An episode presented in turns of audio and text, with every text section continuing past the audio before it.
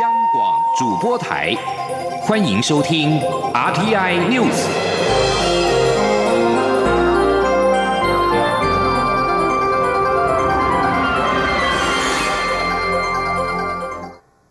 各位好，我是主播王玉伟，欢迎收听这节央广主播台提供给您的 RTI News 新闻。首先带您关注。所罗门群岛吉里巴斯上周相继外交转向，美国国防部印太事务助理部长薛瑞福二十六号示警，台湾太平洋邦交国帛琉以及马绍尔群岛也都面临转向的压力。薛瑞福表示，美国与太平洋岛国帛琉、马绍尔群岛及密克罗尼西亚关系坚固，但中国使用胁迫工具，试图侵蚀这些国家的主权，又使他们依据北京的利益行事，让美方特别关切。被要求说明所谓的胁迫工具所指为何时，薛瑞福列举了经济胁迫以及债务陷阱外交。马绍尔群岛驻美大使扎基欧斯表示，中国透过许多地方政府领导阶层尝试施压马绍尔群岛转向承认中国，不过马绍尔政府并没有接受。而台湾接连失去多个邦交国，受到美方的关注。我国防部发言人史顺文少将今天证实，美国空军一架 MC 幺三洞 J 特战运输机，二十六号沿着台湾海峡中线飞行，国军全程掌握。这是继八月二十九号之后，美军再度飞经台海，当时适逢中国抗议美国批准对台军售，时机敏感。美方现在在各个层面都加大挺台的力道。美国国务院亚太副助卿孙小雅二十六号宣布，将以美国资深亚太经合会 APEC 官员身份，在两周内访问台湾。孙小雅表示，对于所罗门与吉里巴斯决定转而承认北京感到非常失望。他表示，因为希望中国能够提供经济好处或优惠贷款，而转而承认北京的国家，到头来只会失望而已。美国国务院西半球事务副助理国务卿欧莱利二十六号出席华府研讨会致辞时，赞许台湾提供外援，并且期许未来台美能够有更多合作。我外交部拉美司长于大雷也是会议的语坛人，这是台美司长级官员首度在华府研讨会上一同公开发言。另外，全美议会交流理事会日前也通过《台湾关系法》四十周年相关决议案，呼吁川普政府落实《台湾旅行法》与《亚洲再保证倡议法》，并且建议将每年的四月十号定为台湾关系法日。而尽管面对外界的挑战，台湾人必须持续发展自己优势的产业。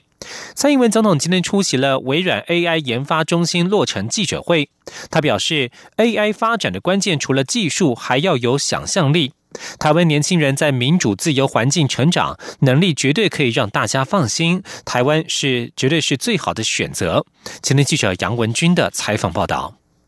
适逢微软在台湾三十年，微软二十七号宣布最新的 AI 研发中心落成，邀请蔡英文总统、美国在台协会 AIT 处长李英杰、经济部次长曾文生等人出席。蔡总统致辞时指出，微软随着时代演进，不断推陈出新，成就享誉国际。这几年来也不断加码投资台湾，显示政府在投资环境的改善也受到国际上肯定。至于 AI 技术，也从过去不易亲近，演变到可以大量融入生活当中，例如个人健康助理、商业情报分析，甚至还能当小老师，都是过去想象不到的事。总统强调，AI 发展的关键除了技术，还要有想象力。这点对在民主自由环境成长的台湾年轻人，绝对可以让大家放心。他说：“那 AI 呃发展的关键，除了要有技术，还有。”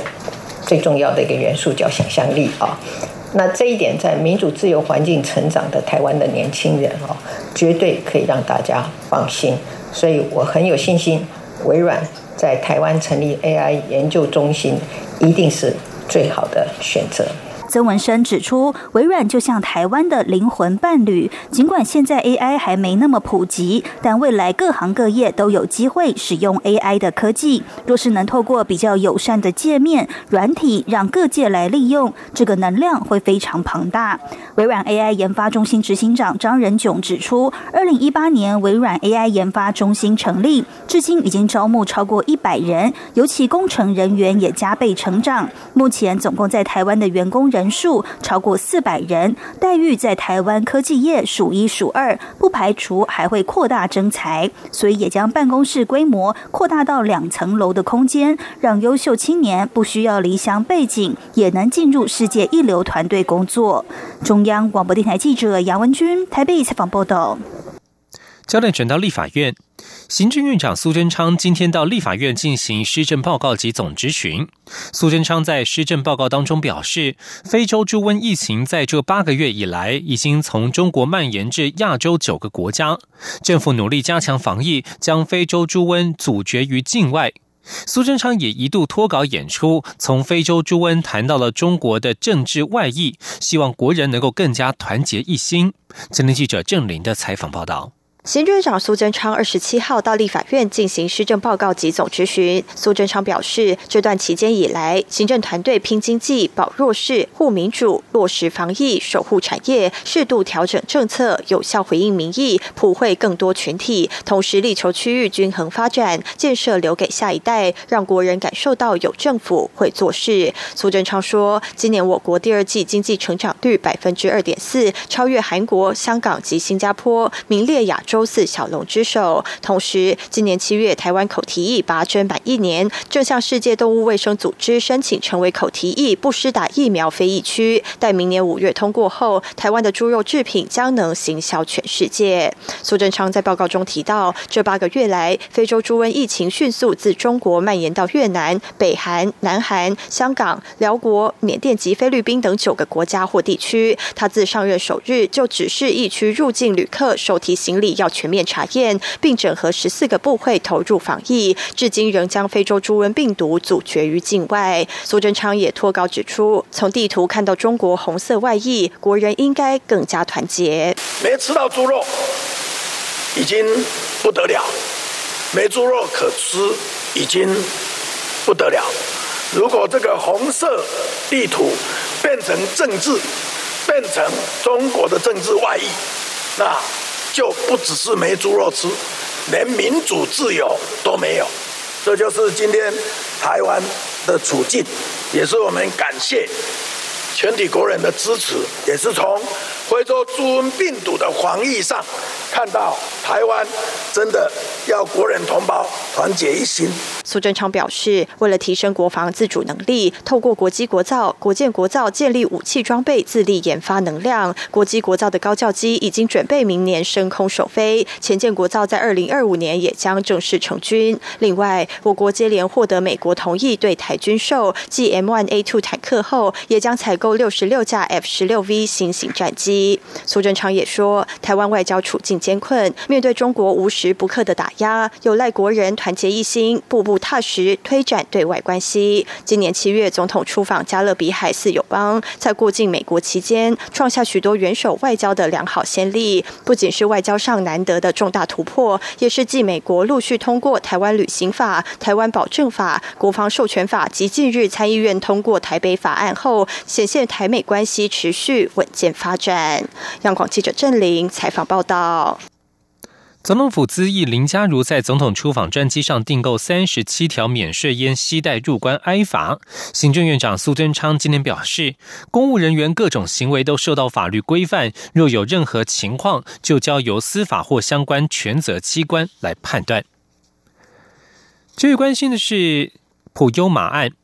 普悠马翻覆事故即将届满周年，遭起诉的驾驶员尤正仲昨天指控检调第一时间有罪推定，台铁也恶意欺骗，对他有利的证据都消失。对此，交通部长林佳龙今天表示，现在已经进入到司法程序，交通部支持司机提供更多资讯，让法庭或运安会参考。大家期待不幸事件能够彻底还原，厘清责任。今天记者刘玉秋的采访报道。普悠马翻覆将届满一年，驾驶员尤振仲遭到起诉，但尤振仲日前召开记者会，强调自己没有超速，也有刹车，并指控检调第一时间有罪推定，台铁第一时间恶意欺骗，行政调查小组也刻意隐瞒事实，避重就轻，甚至对他有利的证据都消失或未被采证。对此，交通部长林佳龙二十七号在立法院受访时表示，现在已进入司法程序，检察。官也已起诉，就让证据说话。他支持司机提供更多资讯，厘清真相。运安会在下周也会约谈他，那呃，这个也会法院开庭啊，这些意见都可以提供参考。那我们是支持啊，司机哈，他能够提出更多的资讯啊，不管是在法庭上，或者是运安会的约谈啊，能够呃提供参考啊。我相信大家都很期待啊，这一个不幸的事世界啊，能够啊，真的啊，彻底的啊来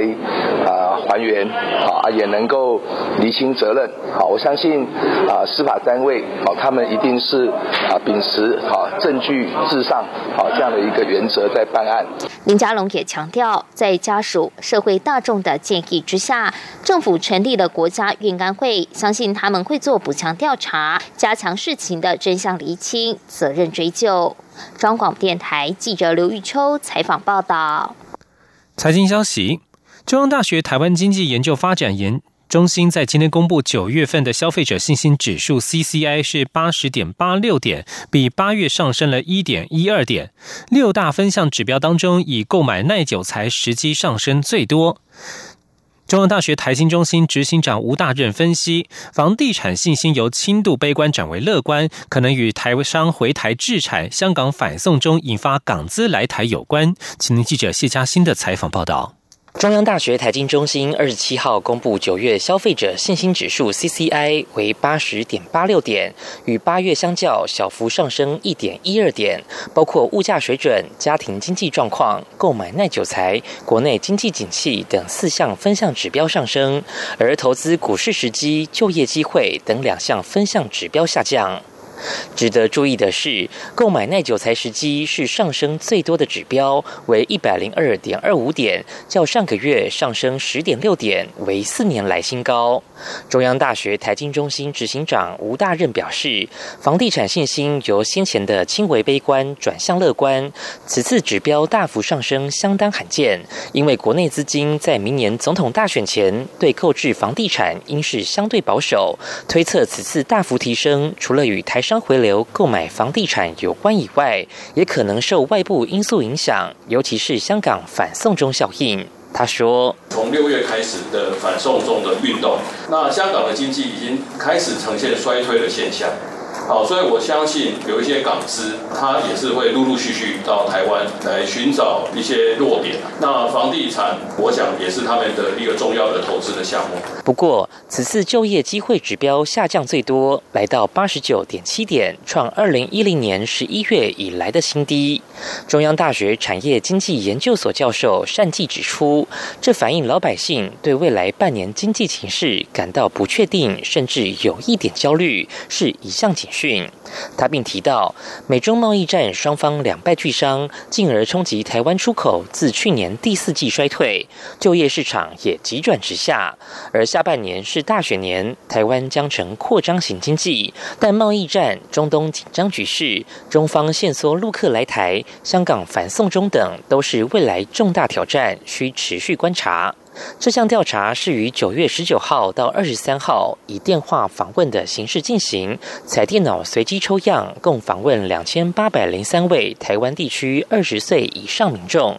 在百分之九十五的信心水准下，抽样误差为正负二点零个百分点。中央广播电台记者谢嘉欣采访报道。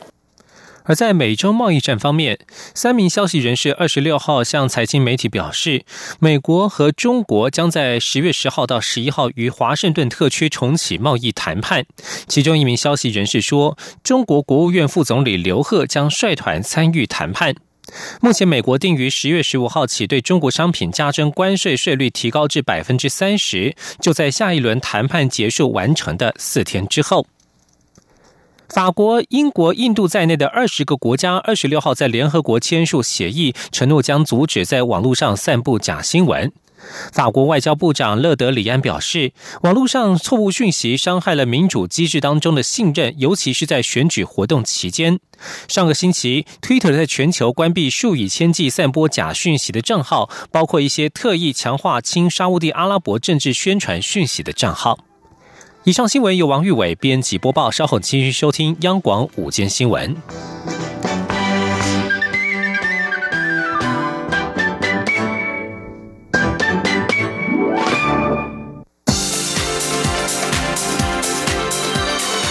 这里是中央广播电台，台湾之音，欢迎继续收听新闻。听众朋友您好，我是张顺祥，欢迎您继续收听新闻。把新闻焦点关注到是高铁南延屏东今天首开审查会。高铁南延屏东四路线一案，交通部今天下午将评选四条路线召开审查会。假如审查通过燕巢案和左营案，就能够将可行性评估报行政院。假如选的是高雄案或者是小港案，则要先做可行性的评估之后再继续。高铁延伸到屏东，原先已经就燕巢案跟左营案完成了可行性的评估，先前审查会并没有通过，后来也将还没有做可行性评估的高雄案跟小港案纳入到路线的评选。今天下午的审查会将是针对四条路线的评选首次的召开审查会。铁道局的副局长杨正军表示，目前是左营案呼声最高。燕巢案和左营案已经完成了可行性的评估。如果审查会是通过这两个案之一的话，交通部就可以将可行性的评估报行政院。如果选的是高雄案或者是小港案，都要先做完可行性评估之后再往下走，预估最快半年可以完成。继续关注的是二零二零总统大选的部分。总统府在二十三号公布了蔡英文总统三十六年前的博士论文的原稿，授权给国家图书馆开放大众阅览。国图今天上午十点开始，已经开放民众在台湾的博硕士论文知识加值系统查阅跟下载全文。蔡总统在二十六号表示，他将他的博士论文授权国家图书馆全文公开。他不怕抹黑，也不怕被检验。作为政治人物，应该要提升台湾的选举政治文化，而不是一起堕落沉沦。他也希望用错假讯息抹黑他博士论文、学历以及他母校的事情，可以就此结束。台北市长柯文哲、红海的创办人郭台铭以及立法院的前院长王金平参选总统的话题，近来因为亲民党握有政党推荐门票而成为媒体关注焦点。亲民党立法院党团总召李红军今天表示。亲民党主席宋楚瑜目前都不曾与郭、柯、王见过面，亲民党也无意附着任何人来壮大自己，甚至宋楚瑜本人投入大选的可能性都还在评估范围之内。因此，亲民党这张神圣的门票不会拿来随便交易，一定会谨慎的使用。请听记者王兆坤的报道。亲民党团总召李红军表示。郭台铭在国民党初选失败后，曾透过友人及中间人士联系，想跟宋楚瑜见面，但郭科王联盟破局之后，郭与宋的联系便终止，因此郭与宋没有见过面。而且不仅郭台铭，连柯文哲与王金平、宋楚瑜目前都不曾与他们接触。至于外传郭宋下周将见面。李红军表示，他是看了媒体报道才知道此事，但并不清楚两人是否下周碰面。李红军指出，柯文哲现在人气很高，但不会因此就去附着柯文哲，因为亲民党是一个有主体性的政党，不需要依靠人家壮大自己，会继续坚持自己的中道理念。若是如此，宋楚瑜是否打算出来参选总统？李红军表示，社会对于出现第三选择的期待值很高，因此宋楚瑜再次上阵，在评估范围之内，会与什么人合作，也在评估范围之内。李红军指出，亲民党一定会做出最后的决定，并在政党推荐参选截止前给社会一个交代，因为亲民党必须慎重利用政党推荐，对上一次大选的支持者负责。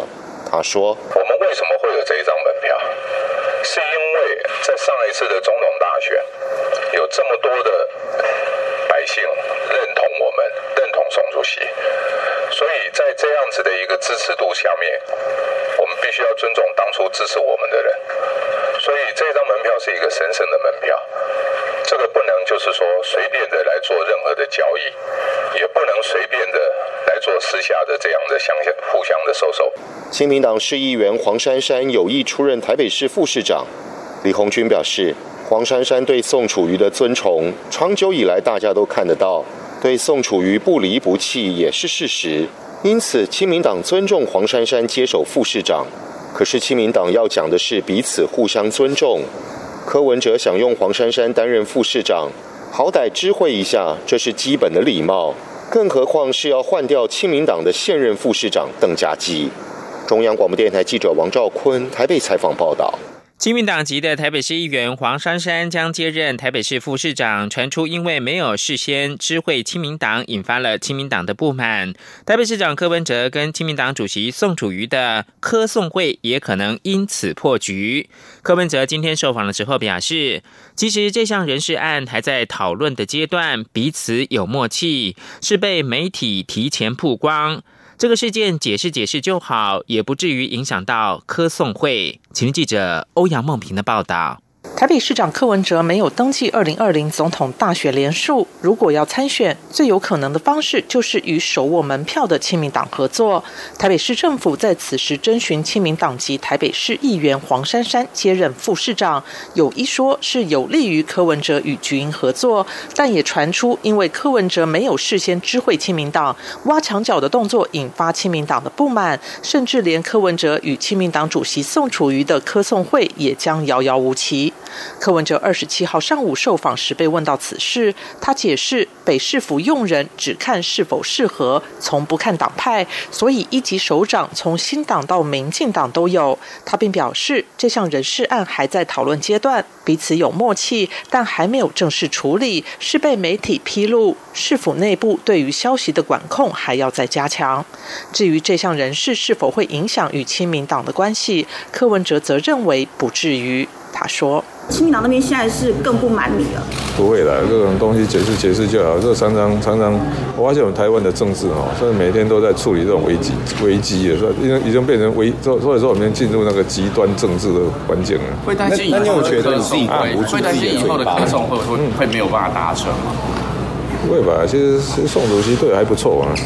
柯文哲指出，他希望有个副市长来自民意机关。黄珊珊的逻辑与调调和他们比较接近，就是按照事实讨论，而不是作秀型。至于是否要培养黄珊珊成为他的接班人，柯文哲笑说：“会不会想太远？连明年选举都很难预测，何必去预测三年后的事？”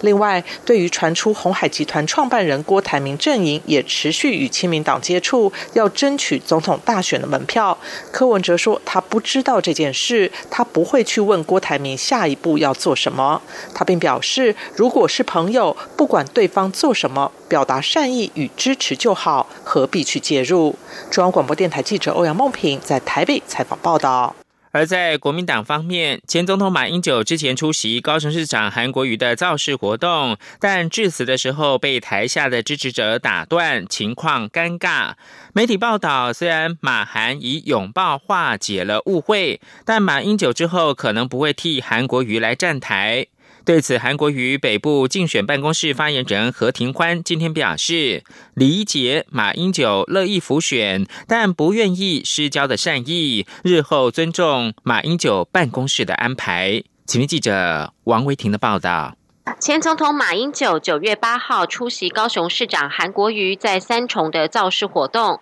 他在台上致辞时，刚好碰上韩国瑜进场，马英九致辞被韩粉打断后下台，情况尴尬。媒体报道，马英九与韩国瑜之后虽然拥抱化解误会，但是心结未解。马英九之后可能不会再帮韩国瑜站台，但是会密集帮国民党立委候选人辅选。对此，韩国瑜北部竞选办公室发言人何庭欢二十七号受访时表示，一切都是误会。何庭欢说：“非常感谢马英九的体谅与贴心，也理解马英九非常乐意辅选，但是不希望因此使辅选活动失焦的善意。至于马韩之后是否仍有机会同台，何庭欢表示会持续与马办保持密切联系，并尊重马办的安排。”何庭欢说。其实基本上这一切都是误会。那么我们也已经呢，在新闻出来之前就已经跟马总统办公室这边取得了联系，那么也已经把误会给厘清了。基本上我们非常感谢马总统办公室的体谅以及贴心。那么我们也理解说，马总统呢，对于他非常乐意出，非常乐意能够来协助韩市长这边的辅选活动。但是呢，呃，他也是，我们也理解说，他不想要造成对于辅选活动的失交的善意。那么我们。在这个之后呢，也是会持续的跟马总统办公室这边保持密切的联系。那么同时呢，也是尊重马总统办公室的安排。另外，韩国瑜国政顾问团总召张善政受访时也表示，不清楚马英九是否有这样说，但是从韩国瑜的立场，要争取任何一位国民党内的有利人士支持。针对外传韩国瑜已经征询张善政是否愿意担任副手，张善政表示没有与韩国瑜谈论过这个问题，这是韩国瑜要衡量找出最能加分的搭配人选。张善政表示自己正在协助韩国瑜筹组国政顾问团，并不适合谈论副手的问题，否则会影响客观性。中央广播电台记者王威婷采访报道。高雄市议会昨天进行施政报告跟质询，不过由于规定下午六点准时的散会，议员质询登记改为抽签。行政院长苏贞昌今天表示，市长跟议员都是民选选出，最好能够符合民意。如果为了市长的方方便，或者是用人数多加以种种违反民主体制的运作，就比较不好。医疗科技的新闻方面，运用重症资料找出精准医疗方案的医疗数据松竞赛，今天在台北医学大学正式起跑。台湾医疗 AI 国际化的程度越来越高。肖兆平的报道。为了深化医疗人工智慧的发展，台北医学大学二十七号与美国麻省理工学院计算机科学与人工智慧实验室第四度举办为期三天两夜的医疗数据松竞赛。这一次引用了急重症医疗资料，希望各国上百位的参赛者可以爬输出能运用在风险预测、病程发展预测、预后预测、死亡预测的人工智慧模式。到场支持的台湾人工智慧实验室执行长杜义景表示：“精准医疗是未来趋势，但要做得好，就必须掌握完整数据。由于台湾有全民健保、电子病历等资料，所以这关键的一步，台湾比其他国家更有机会。”北医大科技学院院长李友专解释：“医疗数据松其实就是要运用大数据来解决临床问题，而大数据跟过去统计技术最大不同点在于系统可处理的变数量天差地远。”他说：“AI 最大的不同是，它可以一次做好几百、好几千，甚至于好几万个特征。统计一般都是最后要把它缩小到，比如说十个变数。可是对大数据来讲，对这种 AI 用在大数据，如果你有一万个变数、两万个变数都可以放进去，而且每个变数都可以有贡献。李友专特别提到，去年竞赛脱颖而出，还登上国际自然期刊的作品，就是分析加护病房患有败血症的患者情况，进一步协助医师判断如何给药。他说：“用 AI 去判断哪些人是有效的，哪些人是反而死得更痛苦的，那这个就变很重要。因为医师这个部分连医师判断都很困难，所以我们就利用之前的 ICU 的 case，哪一样的病人有什么特别的属性，它是比较有效，哪一些是比较没有效，所以用这个呢，做出了一个很蛮精准的预测模式。”李友专表示，如果把资料比喻成石油，那么医疗数据松就是好比炼油厂，而台湾也绝对有能力扮演资料输出的产油大国。他希望进一步透过医疗 AI 帮助世界。中央广播电台记者肖兆平采访报道。国际新闻：沙特阿拉伯今天表示，将首度提供旅游签证向度假人士开放这个极度保守的国家，以推动沙国经济远离石油，达到多样化的目标。沙国的观光部门首长卡赫提布说，沙国将在二十八号向四十九个国家的公民开放线上的旅游签证的申请。目前为止，外国人前往沙国大部分限制在沙国的工作者跟其家属，而商务旅客以及要前往麦加跟麦地那朝圣的特别签证。以上新闻由张顺祥编辑播报，谢谢收听，这里是中央广播电台台湾之音。